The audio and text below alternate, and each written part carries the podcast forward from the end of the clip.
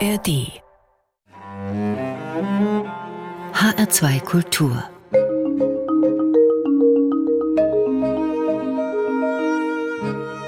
Doppelkopf Heute mit Sophia Mott und Gastgeber ist Hermann Diel. Sophia Mott stammt aus Baden-Baden. Sie hat in Würzburg Musik studiert und lebt seit langem in Fulda. Sie ist Musikerin und Mutter und vielen bekannt als Autorin biografischer Romane. Zuletzt wurde ihr Buch über Martha Liebermann verfilmt, zu sehen zur besten Sendezeit um 20.15 Uhr bei uns im Ersten und natürlich immer noch in der Mediathek. Herzlich willkommen, Sophia Mott. Hallo. Martha Liebermann, ihr Buch mit dem Titel Dem Paradies so fern, hatte durch den Film mit Thekla Carola Wied ja ein ganz großes Publikum. Das ist schon was, das eigene Werk dann so im Fernsehen zu sehen. Ja, das ist natürlich sehr spannend. Natürlich ist einiges verändert worden, aber trotzdem ist natürlich, wenn dann der eigene Name im Vorspann auftaucht, natürlich eine schöne Belohnung für die viele Arbeit. Der Film geht ja zurück auf Ihren Roman, aber er ist eben verarbeitet natürlich. Was ist denn in Ihrem Buch anders? Was hat der Film anders gemacht oder weggelassen? Also ich habe mich sehr strikt an die historischen Tatsachen gehalten und habe versucht, das halt eben romanhaft zu gestalten. Also bei den Gesprächen war ja niemand dabei und Schilderungen kommen dazu. Aber beim Film hat man natürlich versucht, auch noch ein bisschen Entspannungskomponente einzubauen und die Martha Liebermann, die ja schon sehr alt war zu dem Zeitpunkt, ein wenig aktiver in ihrem Verhalten zu gestalten, also dass sie wirklich eingreift in die Handlung. Thekla Carola Wied kennen wir ja sonst ja aus Serien, die haben Titel wie Ich heirate eine Familie oder Wie gut, dass es Maria gibt. Und jetzt war sie Martha Liebermann, die Witwe von Max Liebermann. Ja, und ich glaube, sie hat es sehr gut gemacht. Das war ihr Herzenswunsch, das zu tun und zu spielen. Sie ist ja überhaupt die Entdeckerin gewesen des Buches als möglichen Filmstoff und hat dann gesagt, das will sie spielen. Und dann war sie praktisch ja auch die treibende Kraft, die das bei der Produktionsgesellschaft durchgesetzt hat. Thekla Carola Wied war also die treibende Kraft für den Film. Wie sind denn Sie für den Roman eigentlich an Martha Liebermann gekommen? Ich bin an Martha Liebermann gekommen, weil ich ein großer Fan dieses Liebermann-Hauses am Wannsee bin. Das habe ich schon sehr früh kennengelernt. Das ist äh, die Sommervilla der Liebermanns. Und da finden regelmäßig eben Ausstellungen statt über das Leben der Familie Liebermann. Und einmal war auch äh, Martha Liebermann das Thema und ihr schreckliches Schicksal. Und das hat mich gleich so beeindruckt, dass ich gedacht habe, da muss ich was draus machen. Ganz bewusste sagen, er schreibt nicht Bücher über die Frau von, also über die Frau von Max Liebermann, sondern schreibt äh, doch mal über die Frauen, die aus sich heraus so besonders sind. Ja, also ich habe natürlich auch von Verlagen Absagen gekriegt, da hieß es ja, Wives of machen wir nicht. Ja, das ist richtig, natürlich ganz ohne Max Liebermann ähm, hätte man natürlich auch Martha nicht gestalten können, weil man einfach über sie nicht so viel weiß. Sie war sehr zurückhaltend und hat auch kaum Briefe hinterlassen. Aber ich denke, gerade das ist ja auch das Schicksal vieler Frauen, ja, dass sie äh, in dieser Zeit vor allen Dingen Frauen von sind und äh, sie ist dem ja quasi auch zum Opfer gefallen auf diese Weise, weil sie glaubte, sein Erbe, sein Erbe verteidigen zu müssen und zu, zu hüten, äh, wenn sie ein bisschen egoistischer vorgegangen wäre, wäre sie vielleicht früher geflohen. Der Film heißt ja Ein gestohlenes Leben. Ihr Buch dagegen hat den Titel Dem Paradies so fern. Was hat Sie denn so am Leben der Martha Liebermann dann so fasziniert? Ja, mich hat genau diese Fallhöhe interessiert, die durch diese Verfolgung durch die Nazis entstanden ist. Ja, diese Familie Liebermann war ja nicht nur durch Max Liebermann engstens mit der äh, Berliner, aber auch deutschen Geschichte verwoben, sondern das waren ja ganz äh, erfolgreiche Fabrikanten und äh, hoch angesehene Leute, die auch zum Teil politisch unterwegs waren. Da gehört dann auch Emil Rathenau, der Gründer der AEG, ganz eng zur Familie. Also das war absolute High Society. Und dann denkt man natürlich, ja, so jemand hat doch immer die Möglichkeit, irgendwie, der kennt doch immer einen, der einen kennt oder die kennt einen, die einen kennt. Aber ähm, man sieht eben daran, wie gnadenlos dieses System der Nazis war und wie wie, wie schwer es war für die Menschen, die in diese Fänge gerieten, einzuschätzen, was passieren könnte. Das hielt die Martha Liebermann einfach nicht für möglich. Sie haben uns ein Lied mitgebracht von der Oboistin und Liedermacherin Miriam Hanecker am Ende des Tages. Ja, dieses Lied fand ich jetzt vor allen Dingen für mich und meine Arbeit so schön charakteristisch. Ich weiß ja, dass die Miriam, mit der ich auch gut bekannt bin, und wir haben auch schon ein Konzert gespielt, wo diese Lieder aufgeführt wurden, dass sie so schön beschreibt in dem Lied, wie kreative Arbeit funktioniert, ja, dass man immer wieder einen neuen Traum hat und dass man dann wieder lostrabt und versucht, den zu verwirklichen und dass immer wieder dieser Ehrgeiz da ist, obwohl er einem wahrhaftig keine Millionen einträgt. Da gäbe es leichtere Möglichkeiten, vielleicht zu Geld zu kommen. Und diese philosophische Einsicht hat mir so gut gefallen. Und dann natürlich auch, dass sie so eine Grenzgängerin ist zwischen Klassik und, und Liedermacherin. Äh, sie spielt ja fantastisch Oboe und diese Kombination finde ich einfach hinreißend. Dann hören wir uns das jetzt an. Miriam Hanecker am Ende des Tages.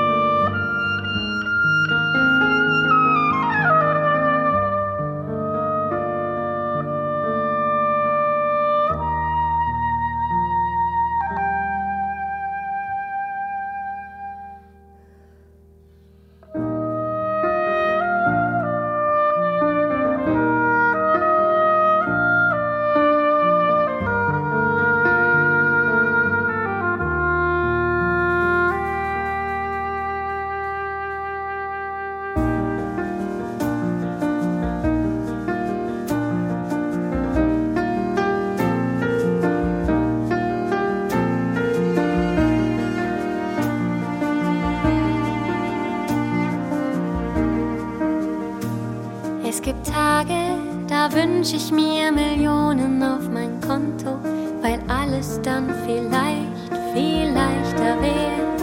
Und es gibt Nächte, da jagen mich die Sorgen um das Morgen. Ich sehe, wie das Leben an mir zerrt.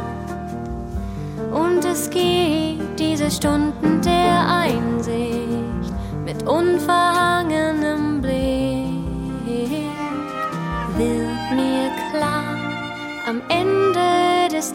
Tages nehme ich ohnehin nichts davon mit.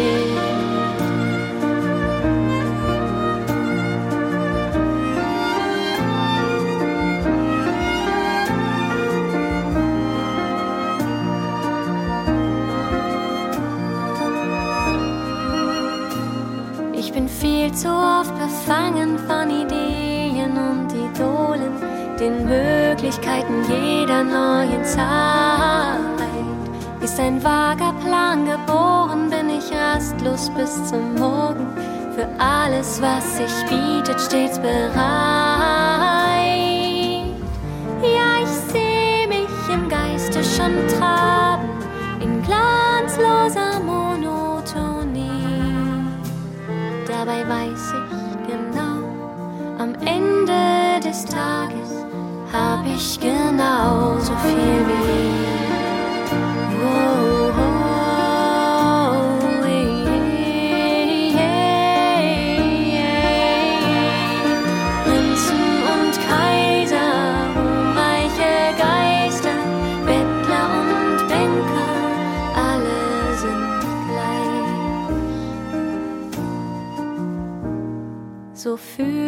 Alle Wege uns in sanftem Fall nach unten. Egal wie viel du tust, wie viel du gibst. Doch erinnere dich an all die gewonnenen Stunden, wenn du dir erlaubst zu leben, was du liebst. Lass den Mut deine Sorgen verschwinden, entsorge den Fängen der Zeit. Denn eines sollten wir immer bedenken, was heute noch bleibt, ist morgen vorbei und bald schon und bald schon Vergangenheit.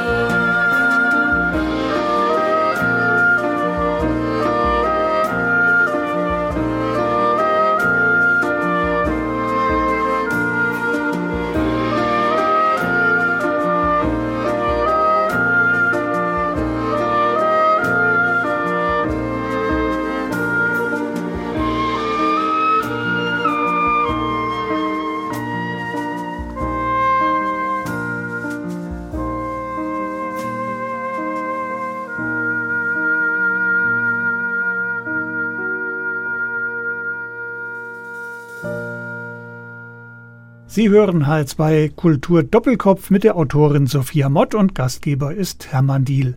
Miriam Hanneke haben wir gerade gehört am Ende des Tages. Soll man jetzt mehr wunderschön sagen oder ergreifend oder ganz was anderes? Ja, sie ist schon oft sehr ergreifend. Also sie rührt an die tiefsten Gründe, Abgründe und Freuden des Lebens. Da scheut sie sich nicht davor. Für so eine junge Frau finde ich das ganz schön bemerkenswert.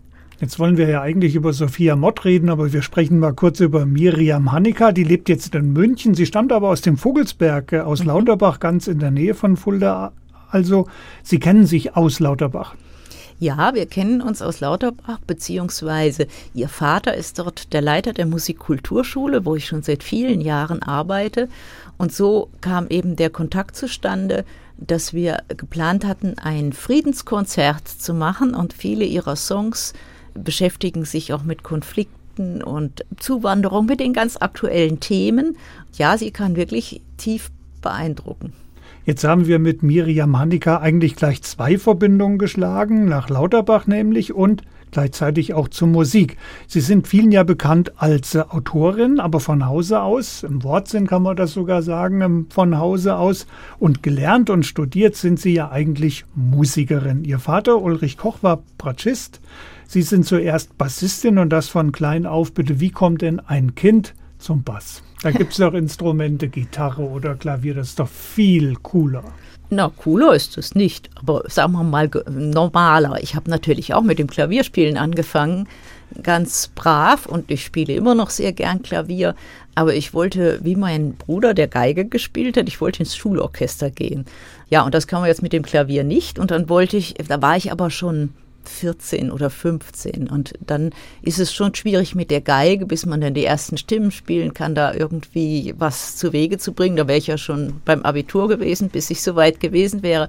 Und dann sagte mein Vater so etwas flapsig beim Mittagessen. Na, dann lernst du Kontrabass, das kannst du gleich. Das stimmt natürlich nicht. Ich konnte es nicht gleich, aber es ist natürlich so, dass man beim Bassspielen wenn man, sagen wir mal, eine ganz einfache Stimme kriegt, man kommt auch manchmal mit wenigen Tönen aus und ich muss aber sagen, dass ich sofort in einem Laienensemble gespielt habe. Da haben wir ein ganz kompliziertes Stück von Mozart gemacht. Da würde ich mich heute noch dafür vorbereiten, weil es wirklich schwierig ist. Und ich habe furchtbar hinterher geguckt. Das sind so die schönen Sachen, die man als Musiker manchmal erlebt. Aber ich habe es also nicht bereut, dass ich das gemacht habe. Man hat einen guten Überblick von da hinten im Orchester, also, also am Bass. Jetzt mal ganz ehrlich, wie belächelt ist die Bassistin denn im großen Orchester?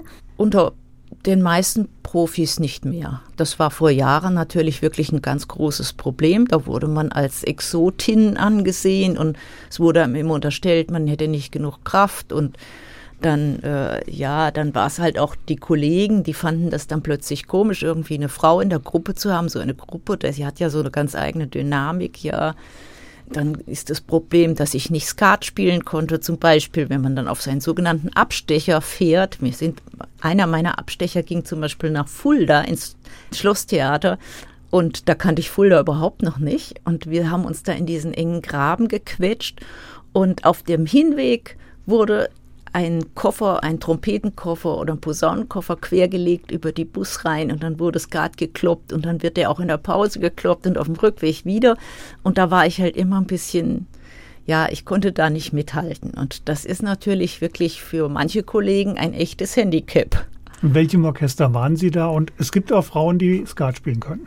Ja, das glaube ich. Vielleicht hätte ich es ja dann noch erlernt, aber ähm, ja, da war ich ja noch sehr jung und da hatte ich die Notwendigkeit noch nicht so eingesehen. Vielleicht, wenn ich länger im Orchester gearbeitet hätte. Äh, das war äh, das Orchester vom Würzburger Theater. So, jetzt waren Sie damals schon mal nach Fulda gekommen. In Fulda haben Sie dann später gewohnt. Sie wohnen jetzt immer noch in Fulda. Sie unterrichten jetzt auch in Fulda, unter anderem an der Musikschule in Fulda, in Lauterbach auch. Wer kommt da heute zum Musikunterricht? Wahrscheinlich äh, der gutbürgerlichen Kinder. Ja, natürlich, das ist immer noch eine Klientel, das ist äh, richtig. Das ist, äh, da freuen wir uns auch drüber, denn dann wären wir sonst vielleicht schon manchmal äh, arbeitslos, wenn es diese gutbürgerliche äh, Schicht nicht gäbe, die das immer noch als wichtig ansieht, dass ihre Kinder ein Instrument erlernen. Ähm, aber es gibt auch ganz andere äh, Quellen sozusagen. Also eine ganz schöne neue Errungenschaft sind die Orchesterklassen an den Schulen, an den Gymnasien vor allen Dingen. Und da hatte man die Idee, dass man eben gleich bei den ganz Kleinen, also nicht erst, wenn sie schon etwas besser sind, sondern gleich mit den Kleinen äh, Orchesterarbeit macht. Und da braucht man immer einen Bass. Und diese Orchesterklasse gab es sowohl in Lauterbach und die gab's, gibt's hier auch am Domgymnasium und da habe ich dann meine ersten Schüler rekrutiert und das läuft nicht immer gleich gut. Jetzt durch Corona ist es etwas reduziert, aber im Prinzip ist über die Jahre äh, da immer ein steter kleiner Fluss von Interessenten zu mir gekommen. Das schöne große Oberzentrum Fulda und das kleine beschauliche Lauterbach, gibt es da Unterschiede dann auch äh, bei den Schülern? Ja, gibt es, ja, natürlich. Es ist in Fulda tatsächlich wirklich mehr die bürgerliche Klientel, die dann kommt. Und äh, in Lauterbach ist es wirklich oft so, dass äh, da gar keine Berührung bisher zur klassischen Musik da war. Und ähm, das ist, finde ich, ausgesprochen schön. Ich habe das immer sehr gerne gemacht, weil man dann wirklich Kindern etwas nahebringen kann, was ihnen sonst wirklich vollkommen ferne liegt und Freude daran hervorrufen kann und äh, zeigen kann, dass klassische Musik eben nicht nur was für alte Leute ist, sondern eine sehr spannende, interessante und auch herausfordernde Art, sein Instrument zu erlernen. Stichwort nur für alte Leute, wer heute ins Theater geht oder noch Ärger vielleicht in eine Oper, der vermisst, wenn er darauf achtet äh, oder darauf achten würde, in der Tat die Jugend. Da gehen ja selbst die Babyboomer manchmal noch als jung durch, wenn man sich ins Publikum, im Publikum so umschaut. Ist die Zeit der Klassik, der Zeit der Oper einfach rum und vorbei? Nein, keinesfalls. Das glaube ich nicht. Es ist ja auch nicht die Zeit von Rembrandt oder Picasso vorbei. Also äh, diese Kunst bleibt immer bestehen. Und es werden sich immer Leute das anhören. Und das ist auch nicht in allen Städten gleich. In Großstädten gehen auch jüngere Leute mit großer Begeisterung ins Theater. Und dann muss ich auch mal sagen, ich bin ja auch nicht mehr so jung. Ich finde, ich finde, das Publikum ist so, wie es ist. Und die alten Leute haben auch ein Recht, ihre, ihre Unterhaltung zu suchen. Das muss nicht immer alles nur für junge Leute sein. Aber ich würde mich natürlich sehr freuen, wenn auch in Fulda da sich mal was tun würde. Und äh, ich glaube, da sind auch schon Pläne am Laufen, um das mal ein bisschen aufzubrechen. Glorifizieren wir da vielleicht auch ein bisschen die Vergangenheit? War Theater, war gerade klassische Musik, war gerade auch die Oper vielleicht immer schon ein bisschen elitärer und schon immer etwas für Ältere? Ja, also ich äh, habe gerade einen Bericht in einem Konkurrenzcenter gehört, dass das nicht für alle Zeiten so stimmt. Die italienische Oper war eine Zeit lang äußerst populär. Man hat auch, äh, man hat in der Oper gegessen, sich getroffen, einen Haufen Lärm gemacht. Man hat es sozusagen als Hintergrundmusik benutzt. Und wenn man dann mal jemand Berühmtes auf die Bühne kam oder das Ballett vor allen Dingen, da guckten sie dann alle hin und sonst nicht so. Und auch hier in Deutschland ist zum Beispiel eine Oper wie der Freischütz. Das haben nach der Premiere, die ein Riesenerfolg war, und da waren ja sicher nicht alle Leute drin, sangen die Menschen diese Arien auf der Straße. Das hat sich ganz schnell rumgesprochen und wurde, war dann ganz volkstümlich. So kann man das nicht sehen. Aber natürlich, ja, ist, äh, ist auch die Entwicklung der Kunst so, dass die Komponisten ihre Werke immer mehr als ein etwas ganz Eigenes begriffen haben, als etwas über dem Niveau der, äh, des Gemeinvolks stehen. Das, das hat sicher auch schon mit Beethoven angefangen. Und da war, da beginnt schon so eine Loslösung von dem allgemeinen Publikumsgeschmack. Aber das ist auch andererseits natürlich ganz natürlich, denn man will ja immer weiter fortkommen in seiner Kunst. Und da lässt es sich nicht ganz vermeiden, dass man manchmal nicht so arbeitet, dass es alle auf Anhieb verstehen. Aber es gibt inzwischen ganz viele Formate, wo man auch das Publikum mitnimmt, sozusagen Open Air oder wo man solche Konzerte macht, wo man ja ganz bewusst junge Leute einlädt, die dann auf dem Boden sitzen oder in Kleidern kommen, die sie jeden Tag tragen. Es muss also nicht alles so besonders vornehm dann ablaufen. Doch diese, diese Formate gibt es ganz viele und die Musiker, die spielen, möchte ich auch noch hinzufügen, die dort spielen. Das sind ja auch ganz junge Menschen, ganz normale junge Menschen in Jeans und Sneakern und mit ihren ganz normalen Interessen. Und die da auf der Bühne sitzen, die sind so wie die, die sie sich vielleicht oft auch mal vor der Bühne wünschen würden. Und das sollte man nicht unterschätzen. Das ist eine ganz lebendige Szene. Jetzt schlagen wir mal einen großen Bogen. Für Sie war das klassische Instrument später dann ja der große Glücksfall, denn ohne Musik wären Sie nicht zum Schreiben gekommen. Ihr erstes Werk handelt von Giacomo Puccini oder besser gesagt von der Ehe von Elvira und Giacomo Puccini und trägt den Titel Der Fall Doria. Das war dann fast eigentlich schon ein Kriminalroman. Ja, das ist, hat doch was äh, Kriminalromanmäßiges, denn es geht um eine sehr tragische Geschichte die äh, Puccini war ein großer Lebemann und hatte auch viele Affären und seine Frau war furchtbar eifersüchtig, eine echte Italienerin mit Temperament und sie verfolgte vor allen Dingen dieses Dienstmädchen Doria mit ihrer Eifersucht. Die war aber nun gerade ausgerechnet ganz unschuldig. Aber sie hat sie also wirklich in dem kleinen Dorf, wo sie da lebten, so äh, verfolgt und beschimpft, dass das Mädchen schließlich äh, Selbstmord begangen hat. Und dafür wäre äh, die Frau Puccinis beinahe ins Gefängnis gekommen, wenn Herr Puccini nicht ordentlich Geld auf den Tisch gelegt hätte. Bevor wir jetzt aber weiter über das Buch und über Puccini reden, wollen wir den Puccini auch hören. Was haben Sie sich ausgesucht? Ich habe ein Stück ausgesucht, was ich tatsächlich auch mal selber im Orchester mitgespielt habe, so habe ich es kennengelernt. Das ist ein Einakter von Puccini Gianni Schicchi. Da geht es um einen schlauen Menschen. Äh, es stammt aus äh, Dantes göttlicher Komödie, die Geschichte. Und es geht um einen sehr schlauen Menschen, der einen sehr reichen, gerade verstorbenen Mann sozusagen dubelt. Sie ziehen den Toten aus dem Bett und legen diesen Giannis Kiki rein. Und äh, die Verwandten wünschen sich, er solle bitte das Testament ändern. Das heißt also, er gibt sich als Giannis Kiki aus und es kommt der Notar und nun soll er also diesen, äh, soll er also ein neues Testament machen. Aber es ist eben ein Schlaukopf und er, die Verwandten, die drumherum stehen, können das gar nicht verhindern und er ändert das Testament zu seinen Gunsten. Und das ist natürlich eine ganz tolle Vorlage und ich, ist eigentlich auch bis vielleicht auf Turandot, meine Lieblingsoper von ihm, kurz und knackig und unglaublich lustig und mit einer fantastisch wunderschönen Musik. Und wie gesagt, ich habe sie in Würzburg im Theater auch selber mitgespielt. Also dann hören wir das natürlich jetzt erst einmal von Maria Callas, Giacomo Puccini, O mio Babino Caro.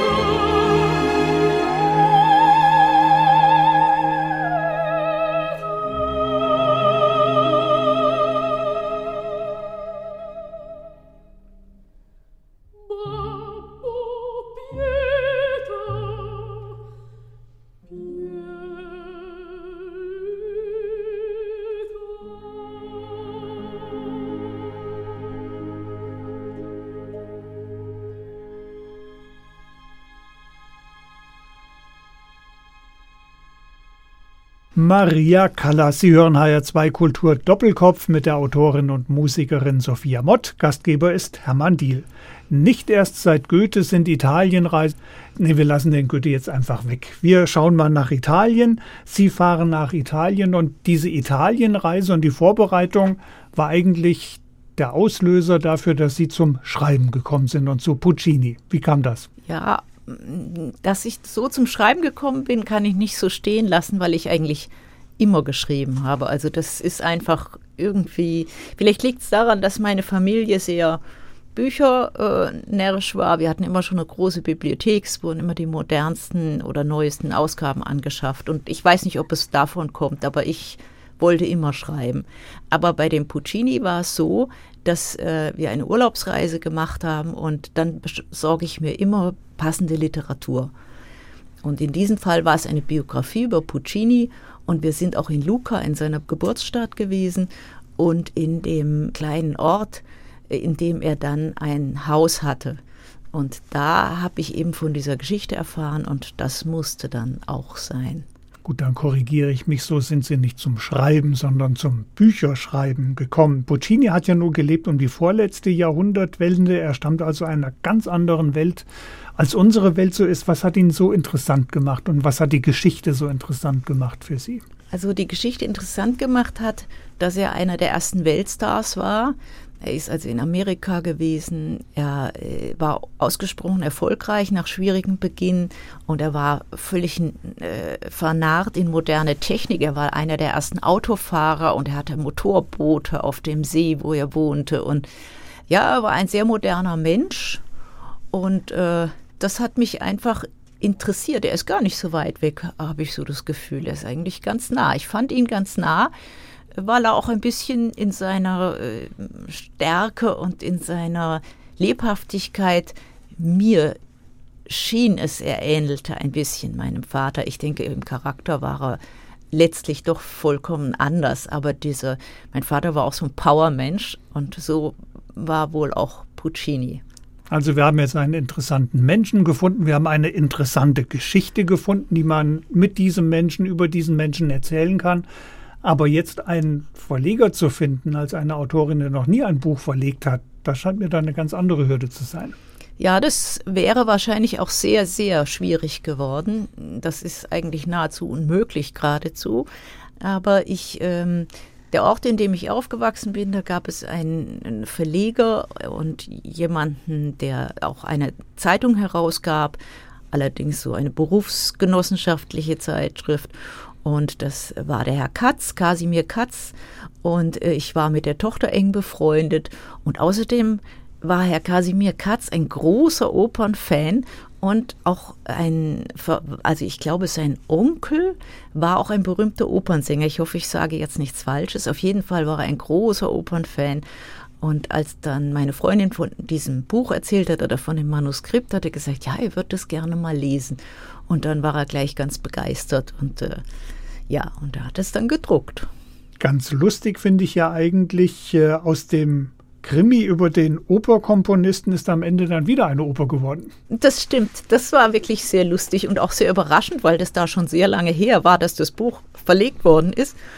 Da äh, eines Tages meldete sich ja tatsächlich ein äh, das Theater aus Rostock und wollte äh, daraus eine Oper machen, was ich auch kurios fand, da ja Puccini nun schon reichlich Opern geschrieben hat und äh, diese Handlung mir auch zu ausufernd erschien, um das auf die Bühne zu bringen.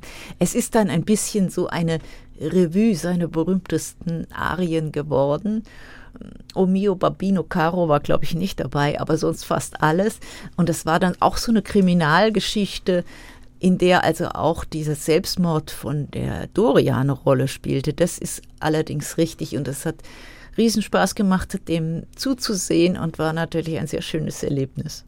So, das war ein Erfolg Ihres Buches. Ein anderer Erfolg war natürlich, äh, dass das offenbar gut ankam, weil Sie haben noch eine ganze Reihe von weiteren biografischen Romanen danach geschrieben. Geschrieben haben Sie diese Bücher mehrheitlich in Fulda. Nun ist es in Fulda ja sehr schön und sehr lebenswert, aber es ist natürlich auch ein bisschen Provinz. Äh, das Schreiben fernab der Szene, geht das? Ja, offensichtlich geht es. Also schreiben im Prinzip kann man überall, auch in einsamen Berghütten, aber natürlich ist klar, dass einem die Kontakte zu, ähm, zu Kollegen fehlen, zu Verlegern fehlen, man ist in der Szene nicht drin, das ist natürlich schon eine echte, echte Behinderung, das ist klar. Also vieles geht natürlich über äh, Kontakte, dass man jemanden kennt, der einen kennt, der wieder einen kennt und so und dass man immer seine Nase mal hinhält. Das kann man hier nicht. Jetzt hatte ich ja zwei kleine Kinder, also das war vielleicht das größere, schöne Problem, aber es war ein Problem, man, da ist man halt auch nicht so beweglich. Aber ich denke, man kann auch mehrere Leben leben und jetzt beginnt vielleicht ein neues. Das heißt, es hat ja schon begonnen. Die Literatenszene in Fulda und die Verlegerszene in Fulda ist relativ überschaubar. Nicht sehr groß, toll natürlich, aber nicht sehr groß. Berlin ist eine ganz andere Hausnummer. Sie haben ja eine ganz interessante Anlaufstelle in Berlin, einen über 90 Jahre alten Onkel. Der Onkel öffnet also so gesehen das Fenster zur großen Kulturwelt, oder? Ja, das ist richtig. Das war auch eine wunderschöne Zeit. Da bin ich immer regelmäßig nach Berlin gefahren mein Onkel war auch Musiker, mein Patenonkel war das. Der war auch Musiker und er hatte nicht studieren können. Er war noch, er sagte, er kennt das Metier von der Kaschemme bis zur Staatsoper und das stimmt auch. Er hat wirklich in den 20er Jahren in, äh, als Stehgeiger gearbeitet und in, in den Hotels und im Kino. Und ähm, ja, und ich hatte eigentlich gar nicht so viel Kontakt mit ihm. Und eines Tages, da war er eben schon über 90, da rief er mich an und sagte, ja, willst du mich nicht mal in Berlin besuchen? Und ja, und dann habe ich gesagt, ja, das kann ich mal machen. Das fand ich ein bisschen, erst ein bisschen unheimlich, weil ich ihn, wie gesagt, gar nicht kannte. Und dann ein über 90-jähriger Mann, habe ich mir mit dem überhaupt was zu sagen? Aber das war sagenhaft, denn wir waren oder sind beides Musiker. Also er ist jetzt natürlich verstorben.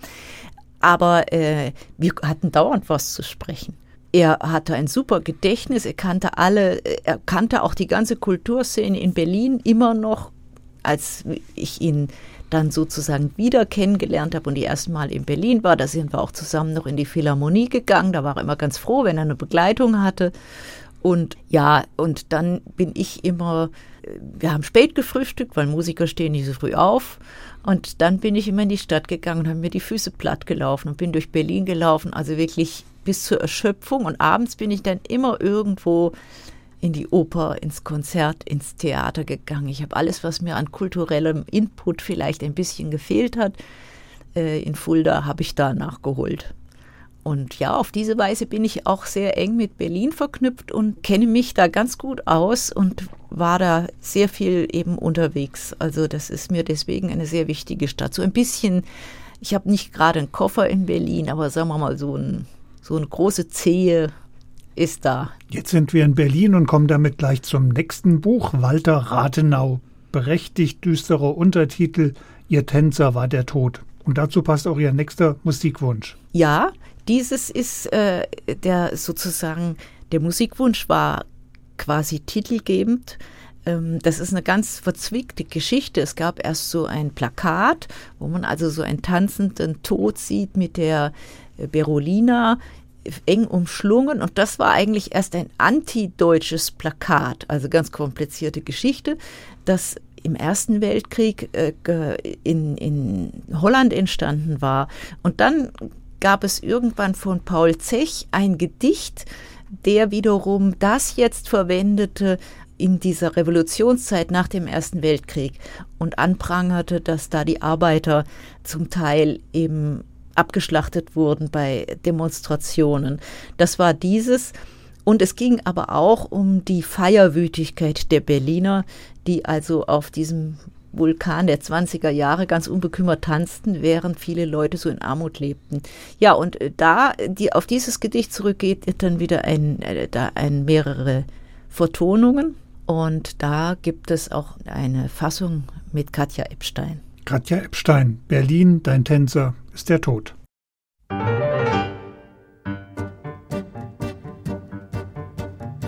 In Berlin ist großer Rummel, der Prolet geht auf den Bummel. Im Norden amüsiert man sich, man tanzt und man geniert sich nicht. Großer Schwuff bei kleinen Leuten, Schande bei den ernsten Zeiten. Der Mob ist außer Rand und Band, Arbeiter schützt das Vaterland. Jeder Schuss Spartakus, ein Kostümball, Leitung Noske, Wuchermord, soziale Maske und die Wiese heute rot, knufft dem Proletariat tot. Marmorsaal, die ganze Meute, ihr Sündeball der feinen Leute. Na Kleine ran und zieh dich nicht los, komm und animiere mich.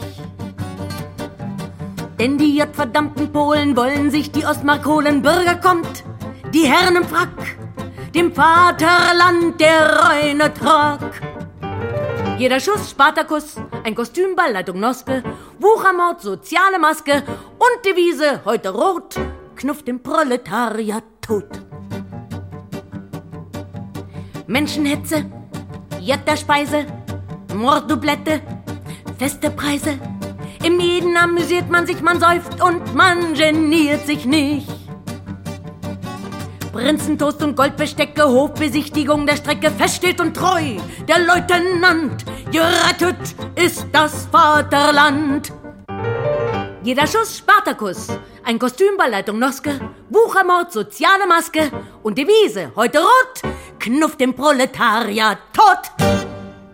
Berlin, dein Tänzer ist der Tod. Sie hören H2 Kultur Doppelkopf mit der Autorin Sophia Mott. Gastgeber ist Hermann Diel. Wir waren in Berlin gestartet mit Martha Liebermann und jetzt schließt sich so ein bisschen der Kreis, denn wir landen jetzt ja wieder in Berlin bei Walter Rathenau. In der Aufzählung fehlt jetzt eigentlich noch ihr Buch über Beethoven. Wie eine Musikerin auf Beethoven kommt, da hätte ich mehrere Ideen, aber wie bitte sind Sie denn auf Walter Rathenau gekommen? Ja, das ist eigentlich ein ganz naher, kurzer Weg. Ähm, Walter Rathenau ist ein äh, Neffe zweiten Grades von Max Liebermann. Und in der Beschäftigung mit der Familie Liebermann, ich habe da jeden Winkel erforscht und über alle gelesen. Und da kommt man sehr schnell eben auf Walter Rathenau. Zum großen, glatten Heldenepos taugt aber die historische Gestalt Walter Rathenau nicht so recht, oder? Nein, ein Held war er ganz bestimmt nicht. Er ist erst durch seine Ermordung zum Held stilisiert worden.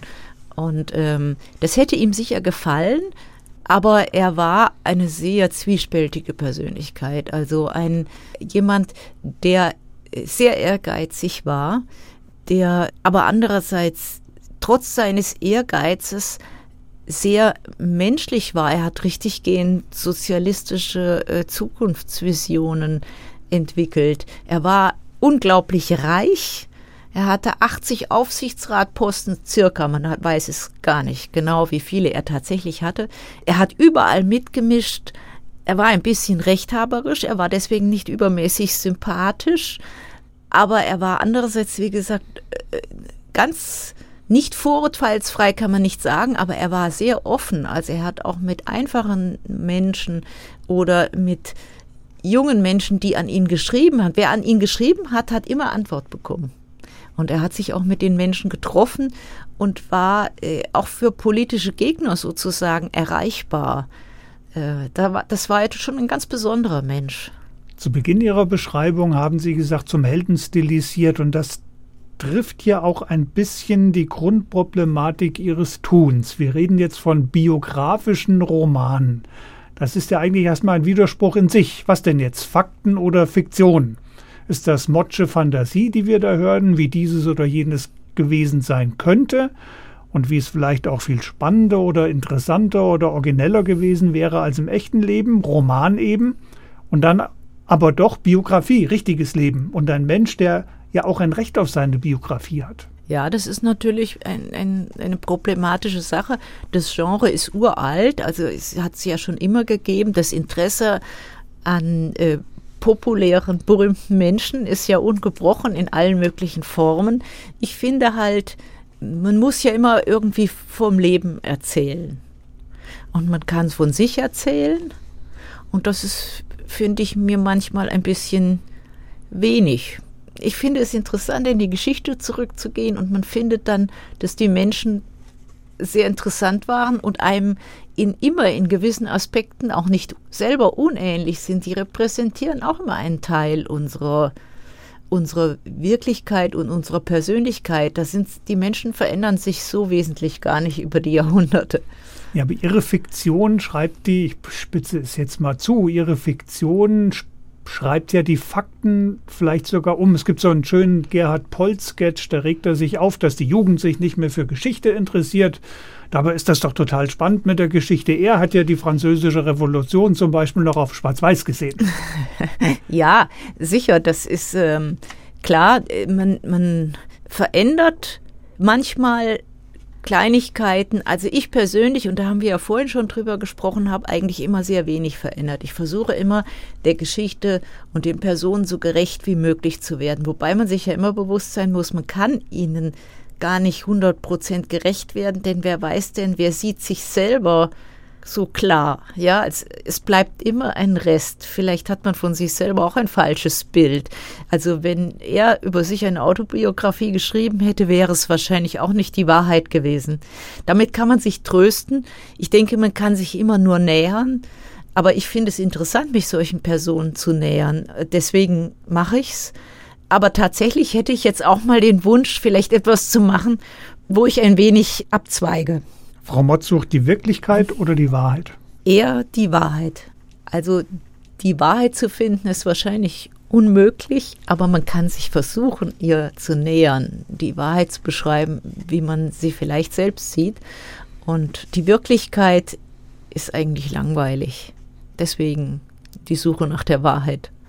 Beethoven, Puccini, zwei Musiker, Martha Liebermann, des Malers Frau und dann Rathenau, Politiker und historische Gestalt. Was kommt denn als nächstes? Auf was können wir uns denn äh, demnächst von Sophia Mott freuen? Ja, also das verrate ich natürlich noch nicht. Es geht um wahrscheinlich wieder um ein historisches Ereignis. Äh, es geht wieder um Krieg. Es geht um eine etwas näher liegende Vergangenheit, aber wieder Vergangenheit. Vielleicht brauche ich so eine gewisse Distanz zu meinen Personen, trotz alledem. Und vielleicht komme ich mir ja irgendwann auch noch mal ganz nah eines Tages. Aber das nächste geht auch noch wieder etwas zurück in der Geschichte. Also wir verraten es noch nicht, aber wir sind schon ganz gespannt, was der nächste biografische Roman von Sophia Mott sein wird. Und wenn Sie, werte Hörer, dieses Gespräch noch einmal nachhören wollen oder es Freunden oder Bekannten empfehlen, kein Problem, der HR2 Doppelkopf ist immer zu hören in der ARD Audiothek. Ein Lied haben wir noch, natürlich Beethoven. Natürlich Beethoven? Natürlich Beethoven. Beethoven war der Größte. Das wusste er selber und das stimmt auch wirklich. Also er hatte eine unglaubliche Fülle an Ideen und das ist un unerreicht sozusagen. Wir hören das Andante Favori, die einzige Komposition, die er einmal einer Frau im Manuskript geschenkt hat. Er hat sich dann zwar gleich wieder zurückgeholt, weil er es für eine Kopie brauchte, für den Kopisten brauchte, aber es ist speziell für sie geschrieben und äh, es ist ein wunderschönes Stück und ein Dokument seiner Liebe, die er in seinem Leben gar nicht so oft verschenkt hat. Also am Ende dieses HR2 Doppelkopfs mit Sophia Mott natürlich Beethoven. Gastgeber heute war Hermann Diel und ich bedanke mich ganz herzlich bei der Autorin und Musikerin Sophia Mott und Ihnen danke ich fürs Zuhören.